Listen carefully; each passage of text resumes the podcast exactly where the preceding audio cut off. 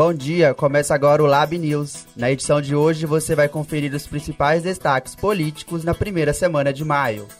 Cresce o número de jovens que irão votar nas eleições de outubro. Manifestações marcam o Dia do Trabalhador. Jair Bolsonaro veta a lei de incentivo à cultura. Carta contra a mineração na Serra do Curral é entregue ao governo de Minas Gerais. Tribo indígena Yanomami é encontrada no interior de Roraima. Vem aí o 11º Mini ONU, sediado pela PUC Minas. E o ex-presidente Lula visita Belo Horizonte e outras cidades mineiras durante essa semana. Começa agora o Lab News. Política. Campanha do Tribunal Superior Eleitoral para que jovens de 16 a 18 anos tirem o título de eleitor ganhou o apoio de artistas e influenciadores de peso. O resultado foi o aumento de mais de 2 milhões de novos eleitores. Os detalhes com o repórter Guilherme Sá. Mais de um milhão de jovens tiraram o título de eleitor nos meses de março e abril deste ano, segundo o Tribunal Superior Eleitoral. O dado, comemorado pelo TSE, está diretamente ligado às mobilizações de artistas e influenciadores. Anitta, Juliette, Caetano Veloso e até mesmo os atores americanos Leonardo DiCaprio e Mark Ruffalo se envolveram na campanha. Com isso, o Brasil ganhou 2.042.817 novos eleitores aptos a votarem nas eleições de outubro. A estudante Manuela Paião, moradora de Ribeirão das Neves, de 18 anos, participou das mobilizações e irá votar pela primeira vez em 2022. Comentei a respeito e gostei muito da participação dos jovens, inclusive participei também da movimentação nas redes sociais, porque nós, como jovens, temos que incentivar outros jovens que talvez não tenham tanto conhecimento, não saibam tirar o título de eleitor digital, que é o mais fácil atualmente. A estudante acredita que o voto é importante e um exercício de cidadania. O voto é muito importante, é através dele que a gente exerce nosso direito e dever como cidadão. A gente decide também o nosso futuro, o futuro de outras pessoas. Quem também acredita no poder transformador da participação popular é o estudante de 16 anos Arthur Gorgulho, morador de Barbacena, tirou o seu título para votar nas eleições de outubro. E quanto mais cedo você acompanhar aí política, economia, mais importante, mais é, cultura você vai ter para poder debater sobre e conseguir um futuro melhor para você e para todo o seu país. Repórter Guilherme Sá. O feriado do Dia do Trabalhador, comemorado no 1 de maio, foi marcado por eventos a favor e contra os pré-candidatos Lula e Bolsonaro. Em São Paulo, manifestantes a favor de Bolsonaro se reuniram na Avenida Paulista, na região central da capital. O ato em favor do presidente contou com a presença dos ex-ministros Ricardo Salles e Marcos Pontes. Bolsonaro não esteve na Paulista, mas falou aos manifestantes por meio de vídeo, com exibição em um telão, por pelo menos 15 minutos. Pelo menos 15 capitais registraram atos pró-Bolsonaro nesse domingo. Já as manifestações organizadas por centrais sindicais e a favor de Lula também foram registradas em ao menos nove capitais: São Paulo, Belo Horizonte, Rio de Janeiro, Vitória, Goiânia, Fortaleza, Maceió, Recife e Belém. O ex-presidente esteve em São Paulo e discursou na Praça Charles Miller, na região central da capital paulista. O presidente Jair Bolsonaro vetou a nova lei Aldir Blanc, que destinaria 3 bilhões de reais para projetos culturais até 2027.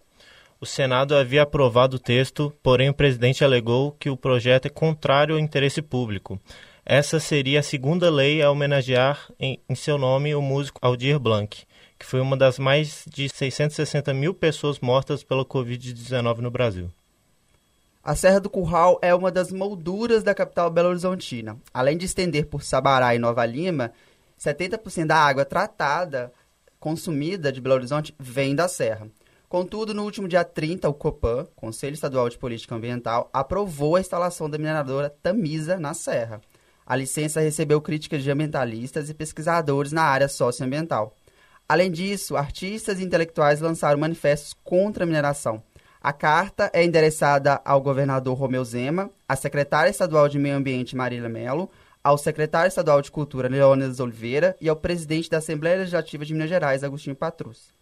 O documento pede a anulação da licença concedida e demanda que a Serra do Qual seja tombada. A carta foi entregue às autoridades na sexta-feira à noite, dia 6 de maio.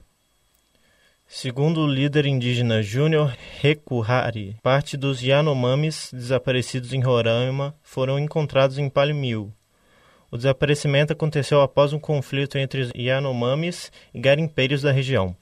De acordo com a nota de Rutukara, Associação Yanomami são casos de assassinato, prostituição, violência sexual e suicídio que se arrastam há anos e foram provocados pela presença de garimpeiros ilegais sem nunca terem sido investigados.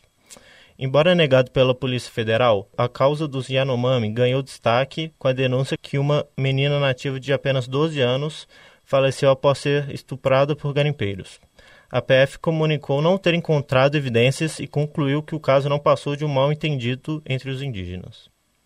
Agora um projeto que acontece na PUC há 20 anos, o Miniônio, simulação das Nações Unidas que vai acontecer entre os dias 12 e 15 de outubro no campus Coração Eucarístico. A simulação traz debates sobre diferentes temas no viés político e contará com mais de mil estudantes do ensino médio de todas as regiões do Brasil.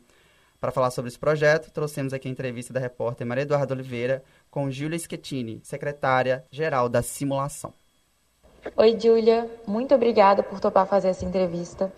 É, como a gente já tinha conversado, né, eu queria saber um pouquinho mais sobre o Miniono. É, se puder contar para a gente um pouquinho quais são os comitês, né, como que vai funcionar esse ano. Como a gente sabe, é a 11ª edição, então, primeira edição pós-pandemia, como que estão as expectativas do pessoal? Oi, eu que agradeço pelo convite. É sempre bom ter esse tipo de oportunidade para falar sobre o projeto. É um projeto pelo qual eu tenho muito carinho e que com certeza impacta bastante a vida de muita gente. Então, ter esse espaço para fazer com que outras pessoas também conheçam um pouquinho sobre o Miniono é sempre incrível. Então, falando no geral assim sobre o projeto, é, Para quem não sabe, o Minion é um modelo intercolegial das Nações Unidas. Isso significa que é um modelo de simulação em que a gente vai receber diversas escolas, né, diversos delegados do ensino médio que vão simular estados, organizações internacionais, ONGs, outros membros da sociedade civil para discutir assuntos relevantes da política internacional. E aí esse ano a gente tem ao todo 16 comitês internos, né, que são os comitês que vão de fato ter esse tipo de simulação das Nações Unidas. É, os temas dos comitês variam bastante, assim. A gente tem desde discussões é, mais identitárias relacionadas à comunidade LGBT, é, relacionada à violência contra a mulher. A gente tem também algumas discussões muito importantes sobre racismo. Esse ano a gente tem dois comitês sobre racismo, o que é incrível, assim, né? Que o Miniono sempre está pautando essas discussões que são muito importantes. E a gente vai ter também vários comitês diferentes, comitê sobre guerra, tem um comitê sobre a questão de Israel e Palestina, a gente tem um comitê mais atual sobre a, também da, da guerra da Ucrânia contra a Rússia. Então a gente tem várias discussões que são muito relevantes, vários comitês assim incríveis em que o pessoal vai ter oportunidade de aprender mais sobre esses assuntos. E o legal é que a gente vai ter também esse ano até alguns outros comitês um pouquinho diferentes, assim. É, alguns comitês falando sobre arte, por exemplo, um comitê sobre a discriminação através da música, é, e um outro comitê sobre o, a indústria de mangás e animes. Então a gente tem vários comitês sempre muito diferentes e que permitem com que os delegados, né, esses estudantes do ensino médio, se engajem com várias discussões interessantes, diferentes assim, e às vezes algumas coisas até sobre as quais eles nunca pensaram. Então é uma oportunidade muito incrível assim também dessas pessoas saírem da bolha delas, discutirem algumas outras questões com as quais elas não têm muito contato no dia a dia em sala de aula.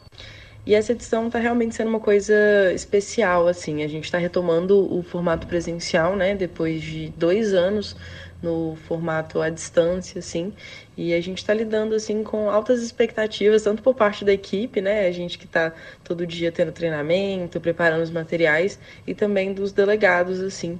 Porque um miniono presencial é um miniono presencial, né? É uma é uma experiência única, assim, e a gente vive esses dias muito intensamente em outubro, né, lá na PUC, presencialmente. Então tá todo mundo muito ansioso, muito animado para a gente poder receber de novo é, esse evento gigantesco dentro da PUC. Nossa, super, super legal. E o pessoal de jornalismo, né, se, se alguém tiver interesse de participar, como eles podem fazer? Então, a participação do pessoal do jornalismo dentro do Miniono, ela acontece principalmente no comitê chamado Cine, que é o comitê de imprensa do Miniono. Basicamente, esse é o comitê responsável por cobrir os dias de evento. Então, cobrir as discussões que acontecem dentro dos comitês, cuidar das redes sociais, criar esse tipo de conteúdo. É um trabalho muito legal, assim, é um trabalho é, jornalístico internacional, sabe? Então, é uma experiência bem é, interessante para quem quer é, ir para essa área ou está considerando assim é, estudar alguma coisa nesse sentido e basicamente a forma de participar seria ou sendo diretor assistente ou voluntário do Cine. O nosso edital de diretor assistente acabou de fechar, mas em agosto vai ter um outro edital também para voluntários e aí a gente espera também esse, essa participação do pessoal do, do jornalismo assim que é uma forma bem interessante de se articular, de ter esse tipo de experiência nessa nessa linha do da política internacional, né, de análise, redação em relação a notícias internacionais. E uma coisa muito legal do comitê de imprensa, né, que é o Cine, é que também existe um contato direto com os delegados, porque os delegados também participam do Cine, então eles vão se inscrever no Miniono e vão participar nesse comitê de imprensa para cobrir os outros comitês, e eles vão desenvolver esse lado de redação jornalística, que é bastante interessante para o pessoal que já quer seguir é, nessa área. Então vocês têm também esse contato com os delegados, que é um contato incrível, assim, eu acho que é uma das partes mais incríveis do Miniono ter esse contato com esses meninos do ensino médio que têm esse, essa vontade né, de aprender e se articular dentro dessas, dessas discussões de assuntos internacionais. E aí é muito legal ter esse contato e é uma possibilidade também dentro do comitê de imprensa. Muito obrigada, viu, Júlia, pela participação. Pode ter certeza que o Miniono vai ser um evento de sucesso e que vai dar tudo certo, vai ser um evento tão bom quanto todos os anos são, viu? Obrigada. Hoje, o ex-presidente Lula visita Belo Horizonte. O evento Lula Abraça Minas vai acontecer no Expo Minas a partir das 5 horas da tarde. Saindo de BH, Lula segue em Minas visitando Contagem no dia 10, na cidade industrial, no evento chamado Contagem Abraça Lula. Já sua visita a Juiz de Fora acontecerá no dia 11, quarta-feira, em um evento aberto à imprensa e transmitido pelas redes sociais do Partido do Trabalhador, o PT.